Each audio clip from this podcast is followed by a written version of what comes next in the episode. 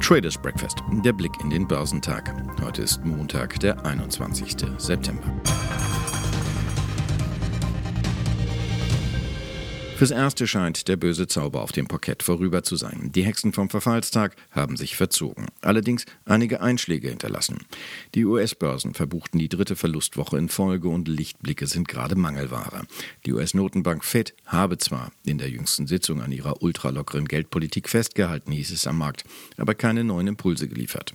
Zudem verzweifle der US-Kongress an einer Einigung zu einem dringend benötigten Konjunkturpaket gegen die Auswirkungen der Corona-Pandemie. Doch vor den Präsidentschaftswahlen wird sich da wohl wenig tun, so die Befürchtung. Derweil gewinnt die Zahl der Neuinfektionen weltweit an Fahrt.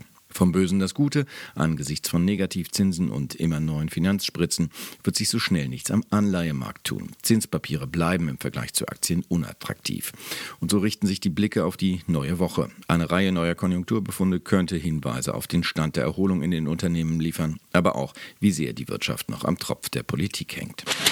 Dennoch am Morgen nur Minimalbewegung an den asiatischen Börsen. Aktien dort hielten sich in engen Bandbreiten. Auch hier warten die Anleger die Entwicklung bei den US-Steueranreizen ab.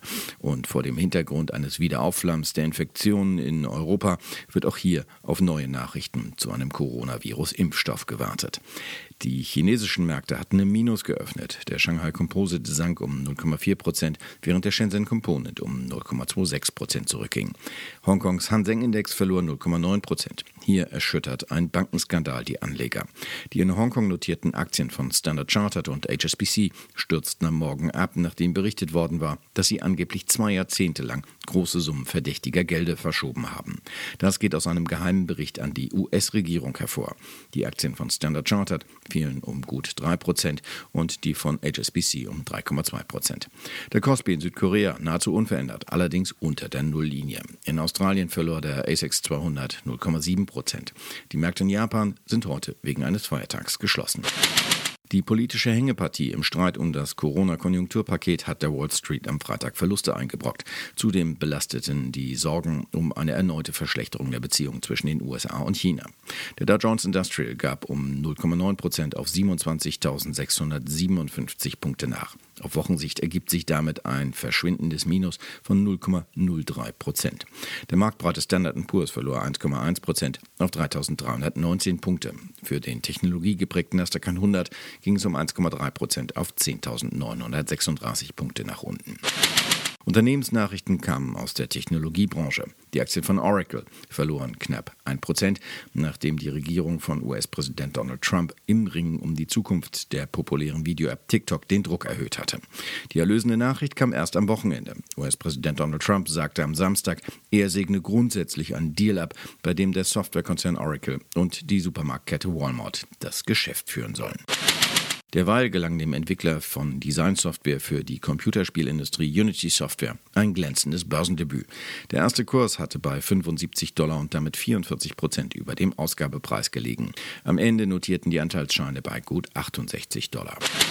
Die Aktien von Beyond Meat litten unter einem negativen Analystenkommentar und sackten um mehr als 5% ab. Die derart überdurchschnittliche Kursentwicklung der Papiere des Herstellers von Fleischersatzprodukten auf Pflanzenbasis sei nicht mehr rational und von den stagnierenden Fundamentaldaten entkoppelt, schrieb die US-Bank JP Morgan.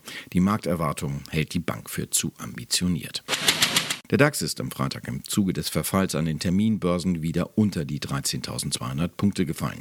Mit einem Abschlag von 0,7 Prozent auf 13.116 Punkte am sogenannten Hexensabbat kam der Leitindex vor allem spät unter Druck.